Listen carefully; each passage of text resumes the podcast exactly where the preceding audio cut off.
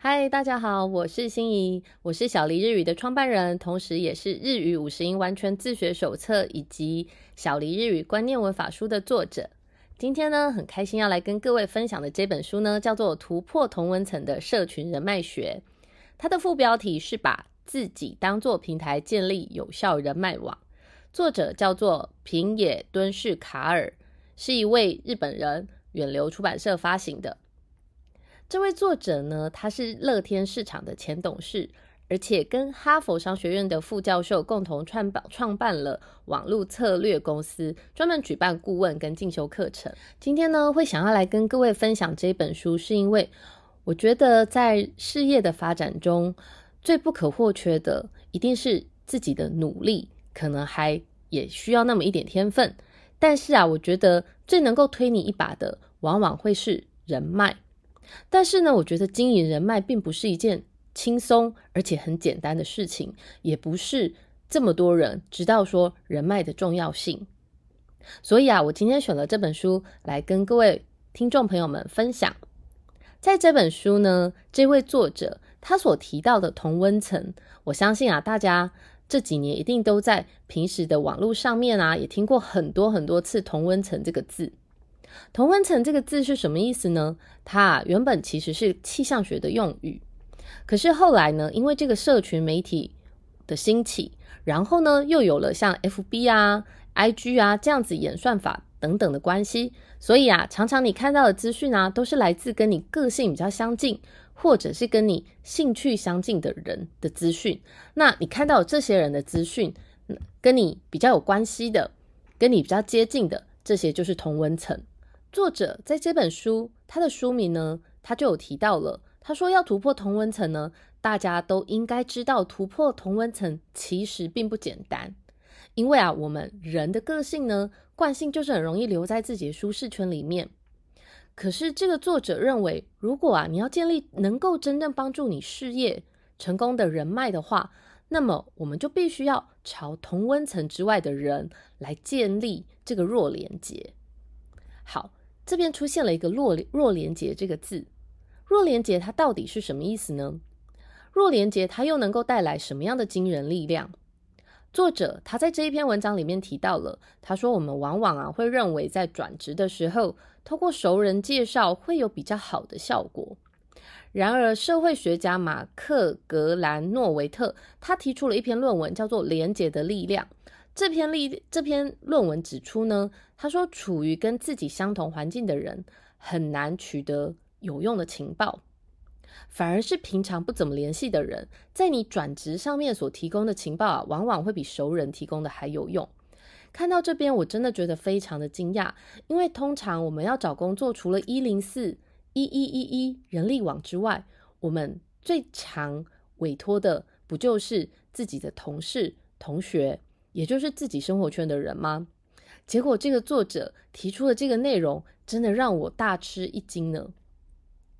他说，因为这一套的假设啊，是因为坚固的人脉网内的资讯，其实多半你都已经知道了；而相对的薄弱的人脉网，你所获得的资讯反而是未知，而且是很重要的哦。也就是有价值的情报，其实比起你的家人。以前的同事、现在的同事、你的同学等等，这些坚固的人脉网来说，其实你约略认识他，他又不熟的人，或者啊是朋友的朋友，或者是朋友的家人，这种弱人脉网的连接，似乎是更重要很多的哦。不知道你有没有过一个经验，就是在你下班之后，你去进修，不管是商业类的啊，或者是纯粹是兴趣之类的这样子的进修。你有没有发现，你认识的人可以让你得到你已知资讯以外更丰富，而且可能更有趣的资讯呢？因为啊，跟你同个领域的人，他们所谈论的话题，可能百分之七十以上你都已经听过，而且已经知道了。然而，当你跳出了你的生活圈，你所认识的人，他会给你不同的刺激，给你不同的知识哦。像我自己是来自科技业的。那我的身边，我的家人、家人的朋友们，全部都是科技业的，所以呢，他们在谈论的话题啊，往往就是台积电啊、联电啊，然后什么晶片缺货，然后交期 delay 之类的，或者是接下来是旺季还是就是衰退之类的这样子的话题。可是呢，像我就讲师圈的朋友，我们在讨论的可能就是经营自己的事业。怎么样经营自己的事业呢？然后或者是怎么样可以把上把课上得更好，然后让学生能够更容易吸收？这些呢，就是完全不同领域的话题。所以，当你跳出你的生活圈生生活圈，如果当你跳出你的生活圈的时候，你就会发现，其实啊，这些话题也许对你来说会是更刺激，而且可以给你带来更有用的资讯呢。作者举出，他当时是在一间知名的银行工作。后来转职的契机呢，是因为跟其他不同行的人用餐，偶然听见他们在说 Docomo 正在扩大征才，他才转职的，然后也才有了后来的职涯。作者认为，像这样子不同行的弱连结呢，往往会带来意想不到的资讯，因此建议呢，常常啊，可以跟其他公司的人一起吃午餐，然后呢，利用社群网站等等的社交媒体建立弱连结，也是一个很有效的方式。我相信呢，其实蛮多听众朋友应该都有使用 FB 的这个习惯。那往往呢，我们会帮某一些粉砖按赞。也许呢，你可能只是随手按的一个赞，可是呢，你有没有想过，就因为你按赞的这个关系呢，对方粉砖的经营者也因此而认识了你这个人，也知道了有你这个人的存在。所以啊，我觉得这个建立弱连接。其实并没有这么困难，但是是你愿不愿意去做的问题哦。另外，在这本书里面呢，作者提到了一个专有名词，叫做结构洞。洞呢，就是洞窟的洞。这个概念呢，是一位芝加哥大学的教授他所提出来的。这位教授呢，他认为密度高的网络，也就是人跟人之间关系很亲密的时候，那么就表示这个网络通常连接的是自己比较喜欢的人，或者是。跟自己有着相同思考方式、生活方式的人，因此啊，密度呢就会比较高，也就是呢，相对的结构洞很小。不过呢，结构洞小，就是表示这是在一个强连接的网络当中，所以对外头资讯收集的能力呢，就会越来越差了。所以，如果呢，你需要获得不同资讯的时候，就需要有结构洞比较大的网络。作者呢就举例来说啊，他说比起总公司的管理阶层，在国外或者是远离职场核心的管理阶层，通常因为跟各式各样的人交涉，所以可以收集到更多更多的资讯。所以近几年常常会有从子公司的高层调到母公司的高层的这样子的人事异动，这也就证明了拥有各式各样的人脉的这个网络呢，通常就越来越重要了。接着呢，作者提到了这个平台的力量。作者在这本书的这个副标题有提到，就是要把自己当做这个人脉的平台哦。这边所说的平台呢，不是专指这种贩卖东西的平台，像 Amazon 这样子的。他说的是，你可以把你自己当做一个人际关系的平台。作者举了一个联谊活动的概念来说明，如果你要成为一个这个人脉平台的枢纽。那么你应该会是什么样子的人呢？他举了说，如果啊你是一个长得帅气又多金的男性，那么来参加你联谊的女性呢，一定会觉得很开心，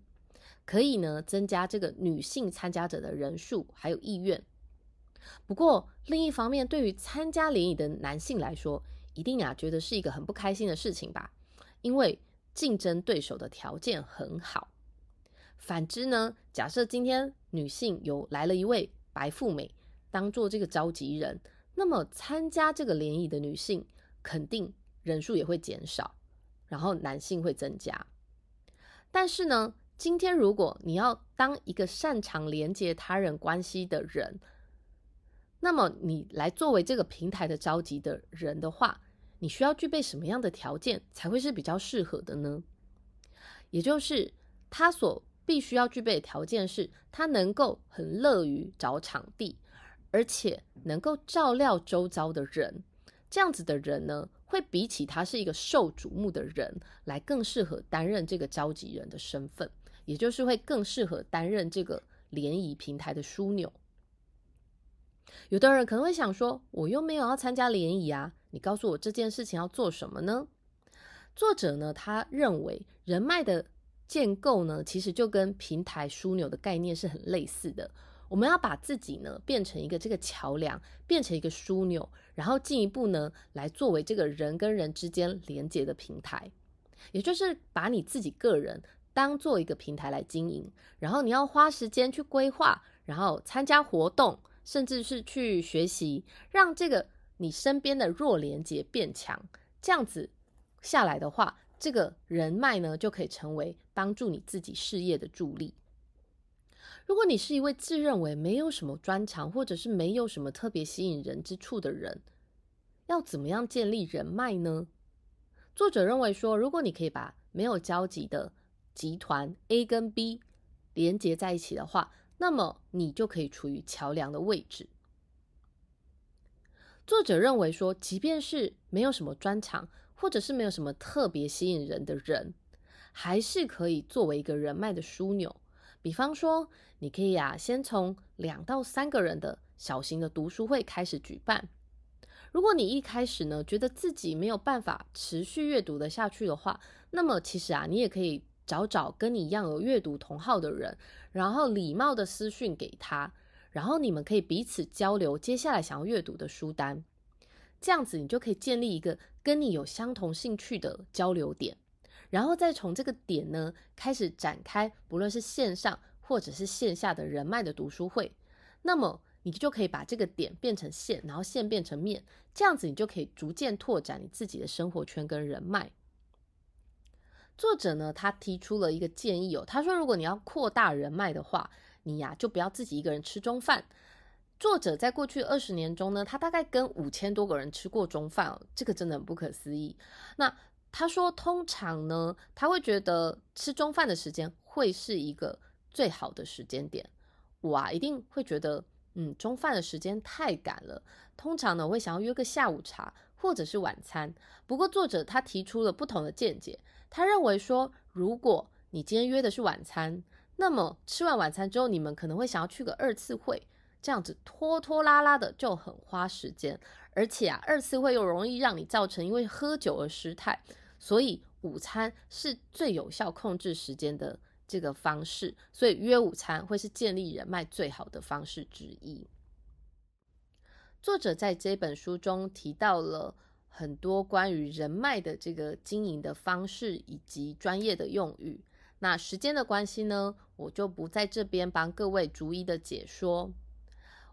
作者他没有提到的一个部分呢，是我比较想要补充的哦，就是现在我们都说六度人脉嘛，所谓的六度人脉，就是如果呢你今天想要联系世界上的某一个人，通常根据研究，你可以透过第六个人。就可以联络到世界上任何一个你想联系的人。我觉得这个真的是非常不可思议的一个事实哦。但是呢，我想要补充的是，今天呢，即便是一度人脉，所谓的一度人脉，就是你不用透过六个人，你只要透过一个人来联系到。比方说，假设你今天要联系这个美国总统，或者是联络这个比尔盖茨，好了，今天刚好。他们身边工作的人，或者是他的跟他共事的人，刚好就是你的亲戚。那么，其实你可以用一度人脉就联系到比尔盖茨或者是美国总统。但是呢，我想要讲的是，你要创造自己被对方所利用的价值，才是这个在建立人脉上面最重要的事情。因为呢，假设你今天真的见到了这个美国总统或者是比尔盖茨。见到他之后，你跟他 say hello 之后，什么事情也不会发生。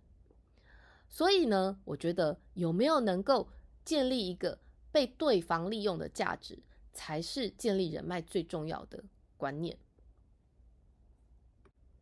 作者在最后呢，他提出了他认为创业最好的年龄呢，大概会是四十五岁左右，因为在这个时候呢，已经建立了相对数量的个人人脉了，而这些丰富的人脉或者是经验，都可以成为对创业者所提供宝贵经验的本金。在这边指的本金呢，当然是指经验。这些经验呢，真的可以让你少走一些冤枉路，然后少花一些时间。我觉得呢，在事业的建立上面，时间是很宝贵的。如果你可以透过人脉帮你早一点抵达你想要去的高度的话，那么你花时间经营人脉是很值得的。我是心怡，很开心能够借由这个 podcast 阅读日本的频道来跟你们分享一些些日本作者写的书，或者是这个日本相关的文化的书。也感谢你们。因为你们的支持，这个平台阅读日本的下载数呢也越来越高了。我下个礼拜呢打算要跟各位分享的书本叫做《京都历》。京都呢是我很喜欢的一个地点，那么我去过蛮多次的，那我也很喜欢京都的这个历史跟文化。希望呢下次我们可以借由这个频道来跟各位分享更多日本相关的内容。请你们记得订阅这个频道，我们下次见。